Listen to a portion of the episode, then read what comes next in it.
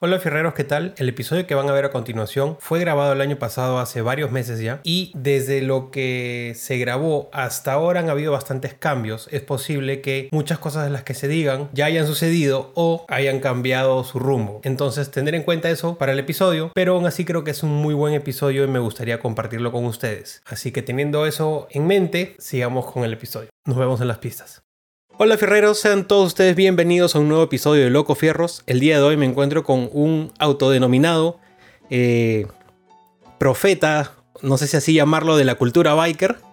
Y me parece que está muy bien y lo está logrando con mucho éxito. Así que les presento a Franco Faura. ¿Qué tal? ¿Cómo estás? ¿Cómo estás, Gustavo? Muchas gracias por, por la invitación.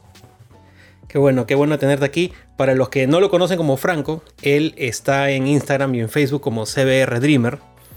Así que él es un gran eh, aporte para la cultura biker. Porque desde que empezó su proyecto se ha dedicado a justamente eso, a esparcir todo el conocimiento que, implica ser un biker, ser un motero de verdad, de pasión y, todos los valores que ello conlleva, ¿no? Cuéntanos un, poco sobre cómo empezó tu proyecto. Buenazo. Eh, bueno, en realidad, este, yo creo que la mayor oportunidad que yo vi eh, resalta en la pandemia. ¿Qué sucede? Que obviamente cuando comenzamos en la primera ola, la segunda ola, lo que sucede es que mucha gente que antes mm, como que nunca vio una moto como una opción por el tema de que sienten miedo, etcétera, eh, eran las mismas personas que me preguntaban a mí, oye, ¿y ¿qué tal? Ah? ¿Cómo es la moto? Que no sé qué. Obviamente porque ya prefieren tener un vehículo propio a un este a, movilizarse en carro o en taxi, claro. Claro. Entonces, este, digamos que es la, la, pandemia les ha permitido cambiar esa percepción de lo que tenían y obviamente una moto es mucho más asequible que un carro. Claro. Entonces, este, ahí fue donde dije, ok, quiere decir que a partir de aquí para adelante van a nacer nuevos eh, motociclistas, ¿no? Sin embargo, con, el paso del tiempo, les va a pasar exactamente lo mismo que me pasó a mí, a ti y a, mucha gente, ¿no? Que, no saben qué mundo o qué oportunidades les espera después de conseguir su moto. Todos, eh, digamos que compramos una moto porque necesitamos un medio de transporte, pero luego empezamos a conocer la vida que hay tras ello. Entonces, ahí fue donde dije, ok, para esta gente vamos a crear algo para que empiecen a conocer este mundo ¿no? Porque antes no era como que, digamos, la mayoría de blogs o, la mayoría de información en Internet está orientada a la moto en sí como herramienta, o sea, eh, cuánta velocidad tiene, cuánta, este, qué cosas, caballos de fuerza, información más técnica, pero como que no hay mucha información sobre la vida que hay. Entonces así nace este proyecto. Y qué interesante lo que dices, porque es verdad, yo tengo moto más o menos al mismo tiempo que tú, que son aproximadamente cuatro años. Yo empecé trabajando en Yamaha y es por por temas laborales que me vi eh, en la obligación de empaparme del tema. Si bien yo soy súper ferrero desde hace mucho tiempo, estaba más ese lado de autos, porque vengo de Chiclayo y en Chiclayo la moto, si bien es un medio que existe, pero no es que sea tan fuerte como lo es acá en Lima o en la selva, ¿no? Entonces tenía una noción, eh, pero desde un lado más de performance, más de desempeño de la máquina, porque era mi lado fierrero hacia los autos. Pero cuando ya por fin yo tengo mi moto, Ahí es como que. Mierda, digo, descubrí todo un mundo que no lo estaba contemplando ni siquiera en mi trabajo, ¿no? Y como dices tú, la cultura va mucho, mucho más allá, no es un tema de copiar la cultura biker de Estados Unidos, de la Harley, sino la hemos regionalizado, ay, perdón, la hemos regionalizado y tiene bastante eh, condimento latinoamericano, en este caso peruano, y es bien pues importante. Y nadie te lo dice. O sea, tú lo vas descubriendo y vas equivocando, te vas preguntando. Y si eres medio chupado, te fregaste porque no preguntas, ¿no? Exacto, exacto. De hecho, en realidad la cultura biker va pasando de, club en club, ¿no? O, digamos, te tienes que juntar con gente que sepa, eh, mientras más antiguo mejor, ¿no? Claro, exacto. Y, y, como dices tú, los clubes es, al menos acá en, en la costa, es lo que mejor representa a los, a, los, bikers de verdad, ¿no? hay, hay, excepciones de que hay clubes que no son tan buenos, pero el, el gran, el grueso de los clubes, en verdad son gente muy, muy, muy chévere, ¿no? Por muy chévere. Es como todo en realidad, ¿no? Todo tiene bueno, malo. Entonces, este, ahí Ya depende con quién te juntas tú. ¿Y tú, eh, desde que empezaste, formaste parte de un club o, o, buscaste entrar en un club? ¿Ya venías con esta idea o lo descubriste en el camino, como fue mi caso? No, no, no, lo, lo descubrí en el camino, en realidad. Este, y, y es justamente por, por, eso que me enfoco a, a, que la gente sepa que haya. Porque, este, digamos que uno cuando entra y, y comienza, digamos, a, a, manejar moto, empieza a conocer gente que también tiene moto, ¿no? Porque obviamente tienen un tema en común, etcétera, etcétera, ¿no? Entonces ahí como que abre a dos panoramas, ¿no? El primero es que empiezas a juntarte con amigos que tengan moto y el segundo es que tú busques ese grupo. Bien, cuando normalmente buscas ese grupo es donde normalmente vienes a buscar un club, ¿no? Claro. Entonces, en mi caso, eh, yo salía con, con una persona que tenía grupo de amigos, ¿bien? Entonces, este, ahí fue donde realicé mi primer viaje eh, y viví toda la experiencia que era parte de la moto, ¿no? Sin embargo, el grupo pertenecía a esa persona, no era mío, no eran mis patas. Claro. Entonces, cuando, digamos que cuando ya finaliza, digamos, este, salir con esa persona, como que me había quedado ese bichito de querer salir y, y seguir con, con, patas y todo, entonces fue donde yo ahí busco el club donde yo pertenezco, ¿no? Entonces así, claro. así fue donde entré, pero, yo, aparte, pero ahí habían pasado dos años, casi dos años, sí, y ya, y ya como que yo ya sabía que habían clubes, etcétera, uh -huh. etcétera, ¿no? Entonces busqué el club de la moto que yo tengo. Uh -huh que también estaba en formación en esa época. ¿Qué es actualmente el grupo en el que en el club en el que estás? El Club CBR Perú. Sí. Ok, ok, ok. Saludo para la gente del Club CBR Perú. Qué bueno. Sí, oye, y ahorita que has mencionado el modelo de tu moto, eh, es la CBR 250, si es que no me equivoco. Así es. Esa moto, yo me sorprendí. Bueno, esa moto desde que salió, yo todavía estaba en Chiclayo. Viví en Chiclayo en ese entonces.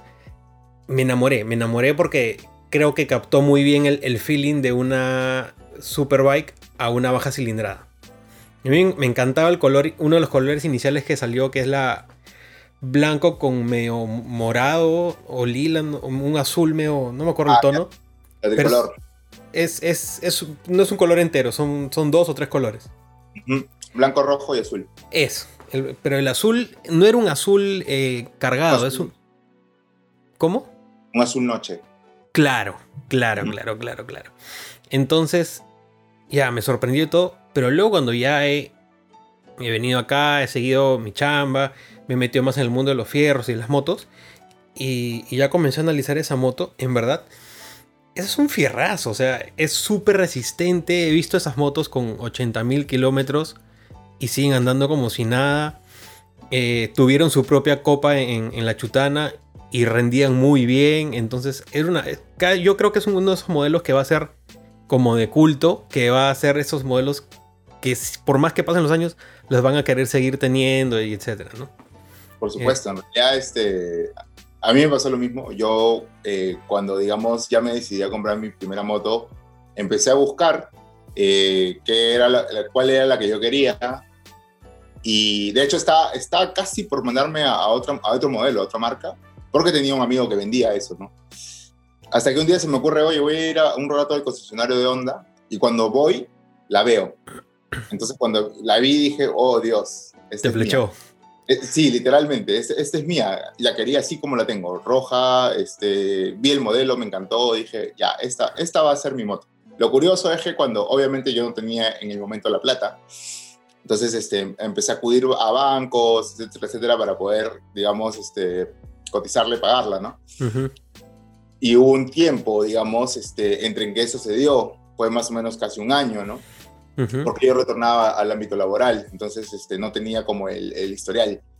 Eh, y cuando lo tuve, voy otra vez al concesionario de Honda y me dicen, oye, ya no hay esta moto no. porque va a llegar la 300. Entonces, este, y la, moto, la 300 llega como a 300 en seis meses más. O sea, dije, ah, no pero vi los modelos de la 300 y, y, no me, digamos, no me, no me gustó al 100% igual que la que yo tengo. Bien, yo ya me Totalmente de acuerdo contigo. A mí me gusta más la 250. Sí, o sea, bueno, para mí, personalmente, me gustaba la que yo había visto. Entonces empecé a buscarla por Mercado Libre y encontré una eh, de 600 kilómetros que solamente uso. ¿Qué pasaba con esa moto? Que justamente pertenecía a lo que tú dices. Era un corredor que, que competía en, la, en, la, en, la, en, esta línea de la chutana de la 250, de la CBR 250. Claro. Como la habían sacado, ya el pato no quería la moto, entonces por eso tenía ese kilometraje tan poco y, y la estaba vendiendo, entonces yo se la compré. Claro. Fue mucho Claro, es una muy, muy buena opción. Y bueno, qué bueno que al final de todo estaba bien cuidado, porque igual 600 kilómetros eh, y que la hayan usado para correr, es como que el periodo de asentamiento medio que le, lo machetearon, pero eso te dice mucho de que tú tienes la moto hasta qué kilometraje él tiene ahorita. Ahorita tiene 42 mil kilómetros. 42 mil, ya. Gente, pónganse a pensar un ratito. Una moto que la usaron 600 kilómetros a nivel competición y luego tiene 42 mil y te ha dado algún problema, no creo. Ya le he hecho su primera bajada de motor por un tema de que, porque viajo bastante en esa moto. Pero porque tú lo has hecho, o sea, la moto en verdad no es que te lo pedía a gritos, no, o sea, normal. O sea, es el desgaste, digamos, normal de una baja cilindrada. Sí, por supuesto. No, ha durado súper bien. Entonces, eso te dice lo, lo, resistente que salió ese motor. A mí me sorprendió muchísimo, muchísimo. Así y, es. Y claro, sí. Ahora, esa fue tu primera moto, perdón, no, no, no, no te entendí. ¿Esa es tu, primera moto o tú tuviste otra antes? No, no, no. Esa es mi primera y hasta ahora Primera, tu primer y único amor. Caramba. es un hombre fiel este joven. Por supuesto, hasta el final. Ya dije ya que cuando el día que muera va a estar acá pegada en la sala. Colgada en la, en, la pared. sí, yo también eh, me ha pasado algo similar. Yo, mi primera moto fue una FZ16 que me la vendió un amigo. Entonces, por ese lado, como que yo sabía que estaba bien cuidada. Pero igual moto usada siempre requiere unos arreglos antes de que esté al 100 para que tú la tengas, ¿no? Pero aún así, contra los arreglos y como me la vendió, que fue un preciazo, la tuve como un año y medio más o menos, poquito menos. Y salió la opción de comprarme la FZ25, que es la que tengo ahora. Y también con la, con la FZ25 fue un, fue un tema de... Fue un flechazo, o sea, ¿por qué? Porque en ese momento tenía la opción de ir por la R3 o la 25. Pero dije, mira, por la R3 eh, voy a tener que ajustarme más, eh, voy a tener que consume más. Y claro, es más divertida, pero pucha, no sé. Y la 25 era como que, ok, consumo poco, jodo poco, pero igual te doy una muy buena diversión y también me gustaba mucho estéticamente. Y ya me quedé con esa. Y hasta ahora le tengo un camote a esa moto.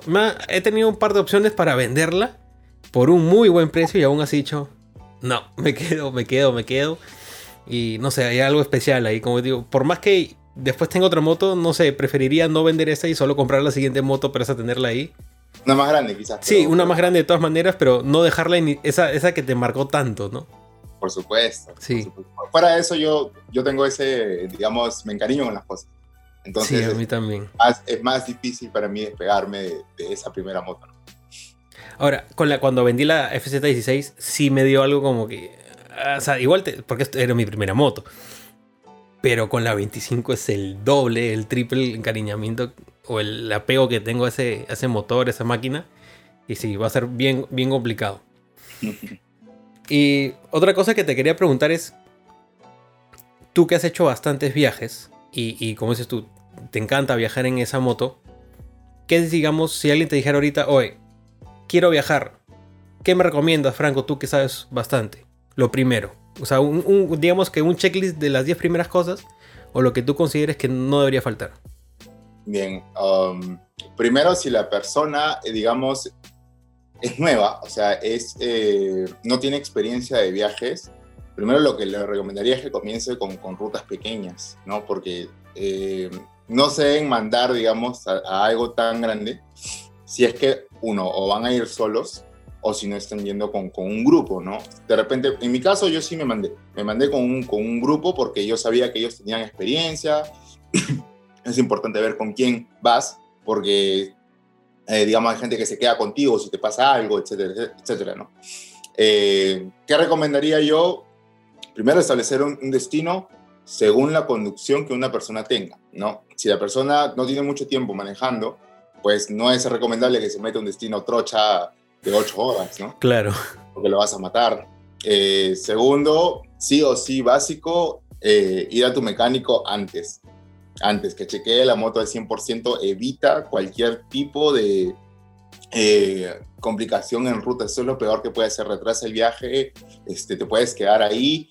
si, si estás en un lugar donde no hay cobertura, peor aún Eso, eso es lo último que debería pasarte, ¿no? Siempre llevar herramientas, eh, digamos, buscar un poco de información del lugar a donde estás yendo. Por ejemplo, si estás yendo a Tarma o a, la Merced, pucha, vas a pasar por Ticlio. Entonces, si vas a pasar por Ticlio, tienes que considerar que hay altura, ¿no? Si hay altura, pues tómate una pastilla una hora antes de que vayas ahí. Entonces, hay que saber un poco las condiciones que hay. Eh, Perdón que, te, que, te, interrumpa también por la parte mecánica. Si, si tu moto es carburada, saber que en altura va, va a funcionar diferente. Por supuesto. Y, y, como dices tú, ir con alguien que sepa o que tu mecánico diga, ya, antes, como un tramo antes de, de Tiglo, mueble este tornillo del carburador o algo para que no te chupes y, no se te apague y puedas seguir tu viaje también, ¿no? Así es, así es. Bueno, con respecto también al, tema de modificaciones con la moto, eh, si vas a pasar por algún lugar de neblina, tener un par de neblineros, ¿no? O si pasa, este, ah, básico, adapte un cargador de celular al, ¿cómo se llama? A la, moto. Porque de todas maneras. Básicamente sin el Google Maps no somos nada. Sí, sí, sí. O sea, o en todo caso te llevas tu librote de las rutas del Perú. Y, o sea, eliges. O tienes un cargador en tu, en tu manubrio o te llevas tu Biblia de, de, mapas. Que bueno, yo creo que mejor ahorita es el mapa de todas maneras, ¿no? O sea, me, refiero al mapa del celular. sí, medir también la, la, presión de las llantas, este, tener un poco de aceite contigo. Este, hay un producto de, que vende Ipon, que es una espuma que se llama SOS Tire es que, por ejemplo, si, es, eh, si tú estás andando, digamos, se te hace un hueco, este, ese producto lo que hace es, metes, lo metes al, a, por donde se infla la llanta y te bota una espuma. Esa espuma lo que hace es cauteriza por dentro la llanta, ¿bien? Y aparte de eso la infla. Entonces, si tú estás en un lugar, digamos, donde no tienes un llantero cerca, o donde no tienes cobertura, o no tienes nada, este producto sería, es perfecto para claro, eso. Claro, te salva, o sea, al menos te deja llegar al siguiente grifo, al siguiente llantero que ya, me, que ya nos ha pasado. Eh, lo he visto, no me pasó a mí, pero la otra persona con la que yo estaba sí, sí le pasó y, gracias a Dios ese, ese nos sacó de apuro porque realmente estábamos en un cerro donde no había nada. Claro, claro. Justo yo, eh, bueno, yo no soy de hacer rutas largas, la verdad. Yo paseos más chicos. O sea, lo más lejos que me he ido creo que ha sido Asia. Pero me vacila el hecho de salir en grupo nomás, ¿no? Ese también es vacilón. Y efectivamente una vez nos estábamos yendo a Spitia eh, con un grupo de puras FZ25 y tú, por más que calcules todos los aspectos, siempre pasa algo. Siempre pasa algo. Y sí, o sea, a un pata se le pinchó la llanta, tuvimos que inflarla. Eh, felizmente estábamos, no me acuerdo si, si llegamos a un grifo o teníamos algo parecido a lo que tú dices para poder llegar. Pero sí, gente, o sea, de verdad es recomendable tener tu kit de emergencia. Porque siempre, siempre, siempre pasa algo, ¿no? Siempre pasa algo. Por supuesto. De todas maneras. Para, los, nosotros cuando vamos en club tenemos un botiquín, ¿no? Y ese botiquín cuenta con cosas para primeros auxilios. Y eso lo está el sargento de armas, ¿no? Porque no estamos libres, pues, ¿no? De cualquier accidente o, de cualquier cosa que pueda pasar y necesitamos saber, digamos, qué podríamos hacer en el momento. Ante una caída o algo, o digamos, algo peor, que esperemos no pase, pero puede pasar. Tú acabas de mencionar algo importante que a los que están viendo y quieren ser moteros o, les interesa el tema, vean los videos de, Franco, donde mencionaste eh, Sargento de Armas. En uno de sus videos eh, de hace poco explica, tiene un invitado, no me, no me acuerdo el, nombre del invitado.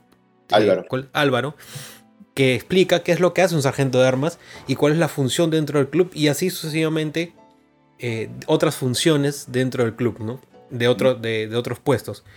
Y y como dices, es verdad. Más allá de si no tiene la estructura tal cual, porque estás formando tu club con tus amigos y recién empieza, que cada uno se encargue de distintas cosas. Por ejemplo, que uno se encargue de la parte mecánica y que lleve herramientas, que otro se encargue de la parte médica y lleve el botiquín. Y así, mientras cada uno se, se, se lleve una tarea, va a ser mucho más placentero el viaje, porque no te tienes que preocupar de todo, sino netamente de tu tarea y del viaje. ¿no? Por supuesto. Claro, es más fácil, ¿no? Eh, eh, claro, es mucho más fácil. Y me ponía a pensar, que de hecho tú debes saber, qué importantes son las responsabilidades en, el viaje. Y una de las más importantes es la persona que se queda al último. No, no sé si tiene un nombre en el club, pero siempre hay alguien, el centinela. O la Claro, que es el que, el que se queda en caso alguien se quede en el camino. O, o, que normalmente también es el que tiene más experiencia, ¿no? Para que si es que los demás se van, él sabe dónde van a estar, cómo alcanzarlos, cómo comunicarlos. Nosotros tenemos un formato distinto, lo que hacemos es ponemos dos, ¿bien? Eh, ponemos dos, ¿por qué? Porque digamos que si uno se queda, el capitán de ruta está adelante, ¿no? Claro. Y normalmente atrás va el, el, presidente conmigo, que es, yo soy vicepresidente, ¿no? Luego viene toda la caravana, según experiencia. Entonces, ¿qué sucede? Si alguien de atrás se queda, están los dos centinelas y uno de los centinelas se queda con él y el otro la de ir a alcanzarnos y hacernos saber, porque no vamos a poder ver. Claro. ¿no? Entonces, este, digamos que así lo manejamos de esa manera. Puede ser, sí, por experiencia o puede ser también por, por eh, velocidad de la moto, ¿no? En ese caso yo pongo dos, una 250 una 300. La 300 tiene más velocidad, por ende Claro. tiene que salir a alcanzarnos. Así es. Este, me he hecho acordar una situación cómica que yo salía con un grupo de un amigo que, o sea, he dejado de salir más que nada por el tema de la pandemia, ¿no? Pero estos amigos a veces se siguen juntando, que todos son de motos grandes, pero estos chéveres so- son chéveres porque no tienen eh, como que una distinción entre motos. Tú puedes tener tu Ducati y estar ahí, o puedes tener tu Cygnus o tu scooter chinita, y igual te van a recibir, ¿no? El punto es que quieras motear y, y estés en la onda y, y respetes, ¿no? Entonces, eh, claro, normalmente detrás mío iba el, el centinela porque, claro, en la carretera todos se largaban y obviamente yo me quedaba atrás porque mi moto pues no, no, no va tan rápido, ¿no? 120, 130 y ahí murió. Y los otros tienen BMW, KTM, Ducati de alta cilindrada. Y en cuando les daba el bichito por correr, que a todos nos da a veces, eh, vuelas, pues, ¿no? Que es por tramos, porque un motero responsable sabe que no puedes andar corriendo todo el rato. Peligroso, es cansado y, tampoco disfrutas del viaje. Pero en fin. Y yo todavía le decía, oye, pero avanza, yo, yo, yo llego. Por favor, si, si te quedas botado, ¿quién te va a recoger a ti, oye? Y lo que me pasaba siempre, ¿no? bien, como que buena onda, quería que avance, pero claro, yo no iba a poder ese caso, alcanzarlos. cuando tienen, o sea, claro, cuando es un multimarca y tienes diferentes cilindradas, normalmente deberían ser dos caravanas, ¿no? El de grandes con el de chicas, para que no tengas eso. claro. Sí, pero e- exactamente sería como lo mejor, pero acá eran un poco más in- informales. Pero igual nunca eh, pasó nada siempre que alguien se quedó. Se, felizmente que todos tenían el casco con Bluetooth, entonces cualquier cosita. Y Ah, como normalmente hemos hecho rutas cortas, al menos con este grupo yo he hecho rutas cortas, no sé cómo harán en rutas largas, te mentiría. eh, no había problema porque cualquier cosa llamabas y le sonaba en el casco, ¿no? Entonces y ya te esperaban, ¿no? Algo así, sin, sin problemas. Pero sí. eh, ahora quería tocar un tema que, que de hecho tú me vas a poder in- este, comentar bastante, que es sobre el- la, la camaradería que se forma en, no solo en los clubes, sino entre todos los moteros, que es algo que no se ve tanto en los carros. A ver, en los carros también hay muchos patas, hay mucha, o yo conozco a este, el otro, y siempre nos damos una mano entre fierreros, Pero no es lo mismo que en la moto, por ejemplo, en los grupos de Facebook, siempre ves al menos una vez al mes, dos veces al mes, eh, o sea, como mínimo, así como mínimo. Gente, me quedé varado en tal calle o en tal carretera. ¿Alguien cerca que me pueda auxiliar? Y a las dos horas, foto de los dos, de los dos moteros o de la chica y el chico que lo fueron a ayudar, ¿no? Sí. Eh, Es verdad, es verdad. Eh, bueno, primero que la cultura biker se basa en dos cosas, en hermandad y respeto. Bien, recordemos que en una moto estamos más expuestos, entonces al estar más expuestos, digamos que estamos compartiendo el peligro más con otra persona, ¿no? Así, Así sea que la conozcas o no. Eh, por ejemplo, existe la señal, la clásica señal que es internacional, que cualquiera la conoce, que es que cuando te pasa algo en ruta pones tu casco en el piso. así en- es. Específicamente en el piso. La gente, digamos, eh, los carros no la reconocen, no saben qué significa, pero cualquier motero sí lo sabe.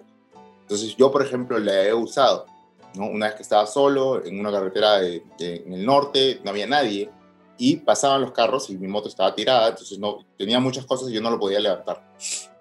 Hasta que vinieron dos moteros y se dieron cuenta, ¿no? Mi casco del piso, bajaron, me ayudaron, ¿no? Eh, yo creo que el tema de, de estar expuestos, de compartir ese mismo, es una pasión, pero tiene peligro, ¿no? De todas maneras. hace, crea esa complicidad entre la gente y, es más fácil ayudarnos, ¿no? Eh, también es importante que si tú lo vas a hacer, tienes que chequear el lugar donde estás, porque también puede ser un, o sea, no te puedes exponer tú para ayudar a una persona, tienes que marcar el lugar donde estás, claro. ¿no? Para entender si lo puedes ayudar o no. Entonces, eso es bastante importante. Que, que, es verdad, o sea, de repente en otros países sí puedes darte el, lujo de, sin importar dónde ves la señal, casco en el piso y paras y ayudas. Lamentablemente en Perú no siempre va a ser así. Entonces hay gente que, malintencionada claramente, que se aprovecha de esta camaradería entre moteros y puedes terminar perjudicado. Pero, como si tú hay que medir el lugar, la zona, hay que saber, igual cuando viajas, siempre es un tema de saber por qué zonas vas a pasar y qué tan peligrosas o no son las zonas, ¿no? O sea, eso es. Todo la gente que viaja en carro, moto, camión, lo que sea, conoce esas zonas y es bueno informarse, ¿no? Y, no solo eso, también la ciudad, si te quedas sin gasolina, te ayudan a empujar. Que, a ver, salvando las distancias, creo que como dices tú, al estar expuestos ante el peligro, nos empatiza, o sea, em, empatizamos y nos hacemos uno solo que me, imagino que debe ser lo que, lo que pasa a la gente en el ejército, que al estar en un momento de tensión y de peligro de su vida, tiende a empatizar con el otro, entonces cuando regresan, no sé si te das cuenta, la gente del ejército o de las Fuerzas Armadas suelen ser muy unidas. Por supuesto. Asumo yo que por eso, ¿no? La verdad estoy hablando sin conocer, es una opinión. Es que también hay un tema de convivencia, de que pasan más tiempo. Por ejemplo, los, ¿por qué los clubes son más hermanos que, que, digamos, los grupos de independientes que se juntan para rodar? Porque viajan constantemente juntos. Y todos sus salidas son juntos. Claro, entonces hasta el, dormir, por ejemplo, ¿no? ¿Qué, ¿Qué, nos hace a nosotros, eh, digamos, eh, yo, yo, yo también pertenezco a un club, entonces, ¿qué nos hizo realmente anexar lazos? Es que a los dos, tres días de que estás con, con tus hermanos ahí este, compartiendo una carpa, etcétera, etcétera, el tiempo, el que ya estás desganado, realmente lo vas conociendo como es, ¿no? Una cosa es conocer a una persona dos horas, ¿no? Hola chao, claro. Y otra cosa es como que pasar unos 3, 4 días con esa persona y, ya verlo en todas sus facetas, ¿no? Con hambre, con sueño, este, desganado, ya con flojera, etcétera. Eso, eso cambia. Entonces ya lo puedes conocer. Y a la vez también, como dices tú, eso hace que la persona se abra o te cuente cosas personales de, de, él mismo, ¿no? De su vida, ¿no? Los momentos de las fogatas. Pucha, ahí la gente comienza a, comentar quién es, quién es. Se abre, la gente se abre un montón, se abre un montón en ese tipo de, de situaciones que es hasta terapéutico. O sea, hay gente que va al psicólogo, yo ido al psicólogo, pero así como me ha funcionado el psicólogo, también me ha funcionado una buena moteada con patas, irte a conversar un rato, a despejar la mente y cualquier tipo de, de ese tipo de, actividades, eh, como dices tú, se vuelve una convivencia, es lo que fortalece eh, el, el, club, ¿no? Fortalece los lazos, de todas formas. sí, sí, sí de ahí salen más patas y, también pasa lo que tú dices, ¿no? Que cuando, cuando te quedas varado, ya sabes a quién llamas, ¿no? Ya sabes el que está más cerca tuyo, ¿no? El, que tiene el tiempo también, porque hay unos que están trabajando más que otros, etcétera, o, alguien te va a ayudar. De todas maneras, me ha pasado un par de veces que, que por ejemplo, justo hablaba con, con Pachuco en un episodio anterior, que él no solo es mi mecánico, digamos, de confianza al que le consulto cualquier cosa, o el que preparó mi moto, sino que también es mi pata. O sea, yo me he juntado con él a parrillas, a salidas, y, o sea, más allá del tema fierrero, es, un amigo. Y como ya sé que, que él sí tiene a veces la disponibilidad de, hoy me pasó esto, me pueden ir a recoger, y va y me ayuda, ¿no? O una consulta rápida, sé que puedo contar con él. En cambio, digamos, si es más al sur, tengo patas que vienen por ahí y como si ya hoy estoy cerca de tu jato, me pasó tal. Y siempre, siempre va a haber alguien que te, que te va a ayudar, de todas maneras. O te dice, hoy eh, voy a mandar un amigo, no sé, porque esa es la, la, la, camaradería que se, que, se, que se da. ¿no? Por supuesto, ¿no? También lo entienden porque también les puede pasar a ellos. Entonces es como, ah, ya, ok, yo te ayudo hoy, mañana quizás tú me ayudas. Es algo que no se dice, pero... Está, está eh, implícito. Por supuesto. ¿Te ha costado alguna vez explicar este tipo de cosas a gente que no es motera? Y, o, que les cueste entenderlo? ¿O siempre crees que se, es bien recibido? Creo que, creo que lo reciben. Es que pasa que el, el, tema ahorita con, con, con, lo que hay en la mala imagen es bastante fuerte. Pero, por ejemplo, a veces este, me ha tocado decírselos, ¿no? Como explicarles, oye, tú estás un concepto muy equivocado, ¿no? Lastimosamente ahorita vinculan a la moto con los ladrones Pero yo les digo que eso no es así, un motociclista en realidad no tiene nada que ver con eso. Y hasta incluso empiezo a explicar las cosas, ¿no? El, les pongo el mismo ejemplo del casco en el piso. Entonces, cuando, les explico eso es como que no lo, no lo esperaban y tienen una reacción de sorpresa y luego les empiezo a explicar todo lo que hay, todo lo que sucede y obviamente la persona que te está escuchando entiende, ¿no? La persona que como que está cumpliendo y como que no, no le toma mucho interés, pero una persona que realmente te escucha se sorprende y no sabe lo que hay en este mundo motero, pero, pero le interesa, digamos. Claro. Que justamente me has hecho acordar, eh, corrígeme si me equivoco, yo siento que tu, que tu cuenta de CBR Dreamer tuvo un boom cuando se salió todo el tema de, del batch, del, del, emblema que hiciste de soy motero, no, no delincuente, ¿cómo era? Perdón, ¿me corriges? Sí, soy motociclista, no delincuente. Soy motociclista, no delincuente. Y ofrecías a diferentes páginas, entre ellas estuve yo también, que me mandabas el logo, el, perdón, la, imagen y le ponías el logo y la, y la repartías a todos los moteros que te la pedían. Que fue una muy bonita campaña, una muy bonita iniciativa de tu parte. Desde aquí te, te felicito. Gracias. Y, y, sí, yo siento que desde ahí se disparó, la gente se lo tomó bien a pecho porque es, es bonito de verdad conocer a gente que tú sabes que la mayoría de tu entorno motociclista es gente de bien. Y, jode, y jode en el ego también que te estén jodiendo de choro o, que estás en el, tráfico y te suban las lunas cuando Solo estoy yendo a ver a mi flaca, relájate, ¿me entiendes? Claro, es súper clásico que, que te hagan eso. Es horrible, en verdad. Te sientes discriminado. Sí, claro, o sea, no voy a decirle, oye, ¿por qué me sube? No me voy a pelear, pero a veces me da risa, pero hay veces que que sí. O sea, nada que ver, ¿no? Ponte. Hay veces que me da risa, pero una vez que sí me, me, jodió fue que estaba eh, en el semáforo. La luna atrás de una camioneta estaba abajo. Y yo me, estacioné al costado, como estaba filtrando entre los carros. Y había espacio y todo. Y había un, bebé, no me acuerdo si era niña o niño. Que, y comenzó a saludar. Entonces yo obviamente era un bebé. No lo iba a ignorar. Lo saludé y todo. Y el papá, no, no subió la luna. Oye, estoy saludando. No, no me lo voy a llevar, no le voy a robar nada. Por supuesto. Como que totalmente innecesario era, pero bueno. ¿No? O sea. Eh, Yo creo que lo, mejor que podemos hacer nosotros es eh, como. Así como, por ejemplo, estás en eso, ¿no?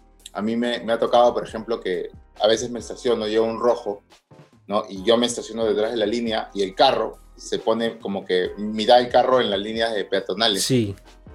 ahí es como que le señalo, ¿no? Y le hago, como, oye, este, estás invadiendo. Entonces ahí, ¿quién, ¿quién es el que se ve mal? De todas maneras, ese tipo de gestos... Yo lo hago para, concientizarlo en realidad, pero creo que eso también aporta. De todas maneras, aporta no solo a, a la sociedad, sino a, a los motociclistas, porque es bien fácil cuando estás en el lado contrario tirar dedo y, cuando eso pasa, no solo es divertido, ah, ahora te toca a ti estar en bajo la lupa, sino que de verdad te sientes bien decirlo hoy. Yo, que tienes una mala imagen de mí, estoy cumpliendo, porque así debemos ser. Exige para, o sea, cumple para también exigir, ¿no? Y también, y, es chévere porque hay mucha gente que, reconoce el error y pide disculpas de buena onda, dice, no, ya, manito, y retrocede. Nunca falta un, tarado que, que se pone faltoso pero la mayoría me ha tocado, gracias a Dios, que sea buena gente. Que, es lo mismo cuando te cierran, no sé si te ha pasado que te ha cerrado y vas a decir eso, ¿y qué fue? Y un montón de gente se disculpa, claro, no es tanto la mayoría, pero es bacán cuando la gente se disculpa, te dicen, mala mía, ¿no? Por supuesto, sí. Creo que también es importantísimo el, el accionar de uno, ¿no? O sea, cómo vas y se lo dices, oye, no, este, te has hecho esto, ¿no? Hay otros que van y como que van a la amenaza y, eso... O, al golpe y vienen y te golpean el carro, porque a mi tío le pasó que una moto, eh, primero la, fue culpa de la moto y encima se bajó, le golpeó el carro, entonces totalmente innecesario todo el, todo el alboroto. Claro, pero ahí, perdiste, ¿no? Pues si te habían cerrado, tú tienes la, como que, tú estás en, digamos, en tu derecho. Entonces, pues, claro. actúas de una manera como que no violenta, agresiva, perdiste tu derecho para tú volverte el villano. Exacto, exacto, exacto, exacto. Que yo voy con eso en la cabeza y eso del manejo defensivo no solo es en el manejo, es en el hecho de tus reacciones, ¿no? Porque como dices tú, en el momento en que tú reaccionas mal, perdiste. O sea, ya no importa lo que tú digas, si tu reacción no fue la adecuada, ya perdiste y ya le quitaste valor a tu, a tu, a tu reclamo que era totalmente justo, ¿no? Y, y, es complicado porque como estamos bajo la lupa, también nos vemos obligados a ser mucho más cumplidos con las, con las leyes de tránsito, con respetar peatonales, con respetar luces, ¿no? Con manejar. A veces puedes correr, ok, te gana, pero prudente, cuando no haya carros por lo menos, ¿no? Eh, como digo, mm, te, te, te ves en una situación de estar mucho más cuidadoso, de todas maneras. Por supuesto, sí. Depende de, la, de cada uno, ¿no? Para ver cómo nos vean. Yo creo que ahorita tenemos un problema con, con, con, que haya demasiado delivery. Bien, este, lastimosamente también hay un, hay un problema ahí, ¿no? Que las empresas exigen al delivery. Entonces, por ese, por ende, también el delivery corre o se pasa a los rojos o hace todo lo que tiene que hacer para llegar. O sea, Totalmente de acuerdo. No es que yo le eche la culpa al delivery, ojo. Totalmente de eh, acuerdo. Entonces, eso está originando mala imagen, más los choros, o sea, nos están mandando muy abajo, entonces más bien los motociclistas deberíamos hacer todo lo contrario para, o sea, para equilibrar un poco la balanza y que no todos sean malos, pero si todos, todos, todos manejamos mal, eso va a ser peor para todos. Es, es el mismo, el caso de los deliveries es exactamente el mismo que el de los microbuseros. ¿Por qué el microbusero maneja tan agresivamente por ganar un, un pasajero? Un sol. Porque el negocio se basa en a más pasajeros, más plata. Entonces, no me importa lo que sea que haga, voy a conseguir la mayor cantidad de pasajeros. Entonces ves a gente siendo totalmente irresponsable, cerrando carros solo por un pasajero que le representa un sol, dos soles. Y pudo haber ocasionado un choque de, no sé, 7 mil soles con reparación civil y todo lo que sea, o sea, choque, lo que sea. O ya no tanto, pero... O una vida, por último, que es mucho más grave. Lo mismo con, con los deliveries, o sea, a más deliveries, más plata. Pero ¿a qué costo? Al costo de pasarte semáforos, de que te hagan volar, de manejar como desquiciado, de maltratar la moto. Entonces, creo que el sistema de por sí no debería ser como dices tú. O sea, no les digo que les des un sueldo base, pero a veces es un poco más injusto o lo ajustan un poco de más y hace que la gente se vea en la obligación a no la obligación, pero tiende a hacer esto porque finalmente nadie te pone una pistola en la cabeza y te dice, oye, maneja como loco. Pero si te simpatizas un poco con ellos y ves como que, ok, claro, hacen más chamba, eh, podrías entenderlo un poco más. Pero sí, sí, es, un tema complicado. Y, por ahí se va a otro lado, que el tema del stand, eh, hay mucha gente, muchos deliveries, mucho, ah, mejor dicho, ha salido muchos casos en tele de deliveries haciendo stand lo cual a mí el stand me parece bravazo, me parece un deporte súper bacán. Pero no lo hagas en la Panamericana, pues, no lo hagas en la avenida, no lo hagas en, todos los semáforos que puede ser un caballito. No, ándate a la herradura, donde está todo cerrado, donde todos practican, ándate a, la Costa Verde. Y practica donde la gente sabe que va a practicar, ¿no entiendes? No, no, no, si te caes, te caes tú y listo. No pasa no, haces daño a nadie, ¿no? Pero sí, eso, eso ahí sí va más por un lado los motociclistas. Sí, la verdad que eh, creo que hay un poco que les gana el ego, ¿no? De, quiero que me veas haciendo esto. Sí, sí, sí, sí de todas maneras. De todas maneras. Creo que falta una organización que, que, les ponga un lugar. O sea, si bien es cierto, tú has hablado de dos, que son la herradura y los domos, ninguno de los dos es propio de para eso. Entonces, no, claro. Así como existe la chutana, no hay una organización que haga uno de Stun hasta el día de hoy. No sé por qué ninguna marca se ha puesto las pilas con eso. Es, efectivamente. Y no solo de stand, de, todo tipo de, cosas. De, por ejemplo, eh, alguna idea que tenía yo es que los jueves también se juntan los carros, no solo las motos. Y la mayoría se iba al McDonald's. Hay, varios puntos. Hay uno bien fuerte que es el McDonald's de la U de Lima. Donde tienes un estacionamiento súper amplio y se juntaban todos los carros. O sea, ¿te imaginas que alguien diga, voy a hacer un restaurante chiquito, con un estacionamiento gigante, y voy a invitar a todos, a los de los carros, a los de las motos, para que acá hagan lo que quieran? Claro. Ese negocio, aunque sea por pasadita, estaría lleno siempre, ¿no? pero sí, o sea, se trata de que alguien diga, oye, yo voy a apoyar esto, sé que, sé que involucra plata, pero no sé, por ahí una municipalidad dice, tengo este espacio vacío y puedo potenciar un deporte o puedo potenciar una práctica de manera saludable. Mira, enhorabuena, no estaría de más este, ofrecerlo, ¿no? De repente alquilarlo, entras y puede estar, no sé, 5 horas, 6 horas, pero 10 lucas, 15 lucas. Y ya por lo menos como que paleas un poco el mantenimiento del lugar y, y le das un lugar para que la gente esté, digamos, san y salva, ¿no? Sí, sí, sí. Hay, hay un montón de opciones.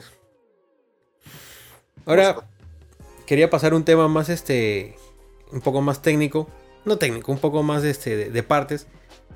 ¿Cuáles son los, los, accesorios que tienes tú en tu moto ahorita? Si, si no sé si los puedes escribir o, o, cuál crees que ha sido el de mayor utilidad. Ah, para mí, el portacelular. El, de todas maneras. Sí, básico. El portacelular, o sea, por ejemplo, cuando, cuando a veces lo, el portacelular es un accesorio que tienes que renovarlo cada año por lo menos. Entonces a veces me demoro en, en volver a, a adquirirlo o volver a instalarlo. Y cuando pasa eso, y eso me pasaba hace un poco, este, eh, me demoré y normalmente yo uso el Waze o el Google Maps para todo, ¿no? Para ir a, a los lugares que tengo que ir. Eh, sobre todo los que no conozco, ¿no? Uh -huh. Entonces, este, ahí es donde sentí la, la pegada, ¿no? De pucha, no tengo esto, tenía que estar parando, sacando, súper incómodo, etcétera, etcétera, ¿no? Otra no, la... como andas con guantes, tienes que sacarte los guantes, si es que no son táctiles, ok, si son táctiles, igual no es tan Ahora rápido sí, como no, los dedos. Como, exacto. Y otro, otro que valoro bastante, que en verdad este, digamos que le baja estética pistera a mi moto, pero para mí la comodidad lo vale, es que es la maleta. La maletera. Totalmente de acuerdo, totalmente de acuerdo. Si le baja es... estética, pero es, como dices, es... Perdón, te corté, sí. Súper cómodo, en verdad, para viajar, para, para estar acá en Lima, para dejar tu cajo tranquilo, porque yo odio tener que estar cargando el cajo a todos lados. Pucha, además, yo llevo mis herramientas siempre en mi maletera, ¿no? Entonces, este, ayuda muchísimo. Sí, sí, sí. Mira, mi enamorada tiene una Cygnus y las scooters no me presentan divertidas porque a mí me gusta el tema del manejo. Pero estoy enamorado de las scooters por el hecho de la practicidad. Te puedes hacer hacer compras al supermercado y metes todo en, la, en, el maletero y encima metes algo en los pies y te vas bien cargadito sin problemas. El día que estás cansado, que simplemente quieres salir y relajarte, solo sales en la scooter, aceleras, frenas y vas tranquilo. Entonces yo creo que por ahí va un tema del entender para qué sirve cada tipo de moto. Y eso va a hacer que tu experiencia en una moto sea mil veces mejor, ¿no? De todas maneras. Por de todas maneras. Ahora, ¿a ti te ha pasado que tu moto es pistera y viajas bastante? ¿El tema de la postura de una pistera no te juega en contra? Por supuesto que sí. la verdad que sí. Pero me gana más el, el ¿cómo se llama la, o sea, no lo siento en el momento, lo siento cuando regreso. Claro. Eh, y por ejemplo, yo lo que hago es no, o sea, por ejemplo, si me voy cuatro días o cinco, trato de que no, esos cuatro no sean en, en, en campamento, trato de variarlo en hotel para que mi cuerpo descanse. Eh, claro. Otra de las cosas es que yo cada hora paro, estiro, fumo un cigarro, etcétera. ¿no? Porque, claro, la, o sea, mi moto no es para viajar técnicamente, tiene todo, ojo, yo le he metido a esa, moto a trochas que ni te imaginas, pero, este, digamos que sí, la postura es un, es un tema de, de hay que saber cómo llevarlo, ¿no? Trata de descansar, estirar, etcétera, etcétera, y sobre todo el día que regresas, pucha, como que quieres tu cama nada más. Quieres tu cama, tu baño, tu jato, como que, ah, sí, sí, sí, me ha pasado. Nada más. Sí, sí, sí. Ahora, en tema de partes también, tú el tema de las llantas, ¿cómo lo ves? ¿No tienes un tipo preferido? ¿Si tienes un tipo preferido? ¿O crees que, digamos, es un tema de gustos? Eh, bueno, yo tengo, yo, este, estaba pensando seriamente en cambiarle a, a las que son doble propósito. El problema con eso es que, este, si lo cambio, ahorita va a empezar la lluvia acá en Lima. Entonces la doble propósito... Y hay, y hay algunos días de... Sí, sí, sí. Sí, no ayuda mucho para eso, ¿no? Entonces, este, yo pienso que las voy a, lo voy a hacer, pero cuando vaya, a, digamos, estar fuera un mes o algo así, ¿no? Cuando, para hacer algo corto no, no, no lo necesito. Claro. Eh, porque las, yo uso las Dunlop, ¿no? Como se pegan bien a la pista, no hay problema. Eh, cuando quiero entrar a una trocha la desinflo un poco, nada más. Claro. no, hay, no hay mucho problema, pero si ya voy a estar recorriendo un mes, ya eso es otra cosa, ¿no? Ahí de todas maneras. Claro, en, mi caso, eh, la, la FZ25, al igual que muchas Yamaha, viene con MRF. Que, digamos, en temas de grip, es más o menos el equivalente a un jabón, ¿no? Porque resbalan un montón. Pero, ¿qué pasa? El, feeling, o mejor dicho, el feeling no, el, propósito de esas llantas son que sean duraderas. Se ha visto un pata que las acaba de cambiar después de 30.000 kilómetros. Claro, en, ciudad y, no, y, no, y no corría tanto, ¿no? Entonces, yo asumo que ese uso tan. Ahora, no las he visto tampoco. ¿Cómo las habrá sacado? Pero él me dijo 30.000 kilómetros. Pero claro, esa llanta está hecha para durar demasiado, ¿no? Wow. No, sí, ya creo que le, exprimió un poco de más, es verdad. Tienes razón, me has hecho reflexionar. haber llegado en, hilo ya, en, en alambre. en, en, alambre, exacto, ¿no? Cuando quemaba llantas sacaba chispas, mejor dicho, en vez de humo. Era suaro. Sí, ya está. Pero claro, es verdad, o sea, las mías las tengo mmm, 12.000, 13.000 kilómetros. Eh, están como nuevas. O sea, no como nuevas, pero tienen vida para rato todavía. Y también tengo con las que entré en algún momento al, al la Chutana, que son unas Dunlop Alpha 13. Y son un chicle. O sea, son. ¿Es las que tienes? Sí. Son hermosas. O sea, tienen un grip maldito. Pero me pasó que cuando las cambié, o sea, dije, ah, ya, como voy a estar en ciudad y no va a haber, que fue para el verano, antes de la pandemia. este. Dije, como no voy a ver carreras, no va a haber carreras todavía como hasta dentro de 3, 4 meses regreso a las MRF para no gastarlas de carrera. Claro. Y el primer día que me olvidé, estaba correteando y le metí una bajada de cambios, pa, pa, pa, pa, y frené y la cola se me hizo así. Porque claro, está acostumbrado a estar ya dos meses con las Dunlop, que tú le bajas el cambio y a lo mucho te rebota y se pega durísimo. Entonces dije, me acostumbré a eso así porque es, es, es buenas. O sea, gente, ¿verdad? Si pueden, comprarse unas muy buenas llantas y van a sentir la diferencia y que casi me saco en la mugre por tarado, por, no acordarme que tiene unas llantas que son de uso de ciudad y no tienen ese grip. ¿no? Y esa, sensación de cuando se te mueve la cola es horrible, ¿no? es horrible, es horrible. Eh, ahora, hace poco has estado en circuito y ya me vas a confirmar lo que te voy a preguntar, pero ¿qué pasa? Cuando tú vas conociendo tu moto, tú la obligas a hacer ciertos movimientos como el que, te, el que se te levante la cola en una frenada brusca, tipo endo, el quemar llanta pero tú lo buscas, ¿me entiendes? Entonces no te asustas. Cuando te pasa y no lo tenías previsto es horrible, pues. Y claro, es esa, ligera sensación de caída al vacío, ¿no? Exacto, desde que no sabes qué va a pasar. Sí, sí, sí, sí, tal cual. Porque en el circuito, en la chutana, no en, el circuito, sino en el cartódromo, eh, en, la recta, la es súper larga, justo detrás de la curva, le bajas el cambio y la llanta me hacía lo que te dije, ¿no? Un par de rebotadas, pac, pac, y de ahí se pegaba y entraba a la curva sin problemas. Pero no, te asustas porque ya sabes lo que viene, sabes que eso va a pasar. Pero esa vez, pues, en, en, la ciudad. no, lo tenía contemplado y, había un rompemuelle, entonces, puta, ya estaba arrugando yo. Feo, feo, feo. Y en la ciudad te caes y es peor porque viene un carro atrás. Claro, eh, acá las, motos se abren o lo que te viene encima es otra moto, entonces como que... Sí, claro. es menos doloroso también, ¿no? Estás más controlado. Exacto, tal cual. Pero sí. Eh, hablando de, la chutana, ¿cómo fue tu, experiencia ahora que fuiste a probar hace poco en el track day? Eh, mira, yo siempre había considerado que era netamente para gente que quiere entrar a competencias, pero la verdad es que ese día eh, me, me, di con la sorpresa de que no. En realidad es una experiencia muy buena. Al menos la, mi experiencia fue con RS Track Days. Eh, en verdad dieron una super charla que la hace este, un, un que es bien bravo. Eh, y, esos consejos o todo lo que hablan ahí sobre, sobre, digamos, postura, sobre cómo hacer una curva, no son para un piloto, en realidad son para conducción vial, ¿no? Entonces, de cómo poder salvarte en cualquier ocasión. Para mí, por ejemplo, yo me considero más un viajero que un piloto, yo no soy un piloto. Eh, vi que eso podría ser muy útil, sobre todo en lugares fuera, ¿no? Como digamos la carretera central, que tiene muchas curvas. Entonces, este, Claro. llevé una gran sorpresa y una gran experiencia, fuera de que también te hace alucinar la, la de que estés en una competencia, pues estás El feeling racing lo tienes de no- todas maneras. por supuesto, o sea, lo sientes, estás en una competencia, pero sin estar en una competencia, tienes el feeling, pero estás en un lugar seguro, ¿no? Entonces, eso, eso me pareció súper paja. De verdad es una, es una experiencia que yo sí recomiendo bastante. Y no necesariamente para, eh, para gente de motos de alta, No, de todo, de para todo. todos motos.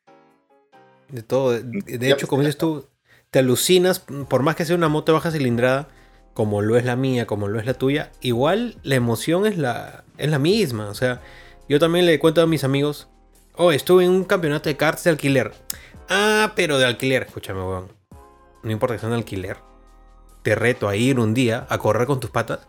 Y se te va a olvidar de que está alquiler y que son carros, y son karts lentos. Tú sientes que estás en un Ferrari compitiendo por tu vida. Esto, claro. O sea, la emoción e- es, es- es la misma, creo yo. El feeling racing es igual para todos sin importar el motor. ¿Tú, Gustavo, sí compites?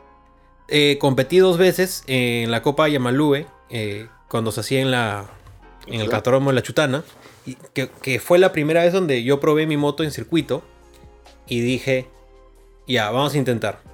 En ese momento yo todavía trabajaba en Yamaha, entonces el evento, felizmente ya se encargaba otra persona, ya no me encargaba yo.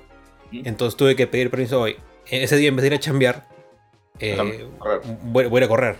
Como que ya, fresh. Entonces la primera entré con la moto estándar. O sea, llantas estándar, todo estándar. ¿No?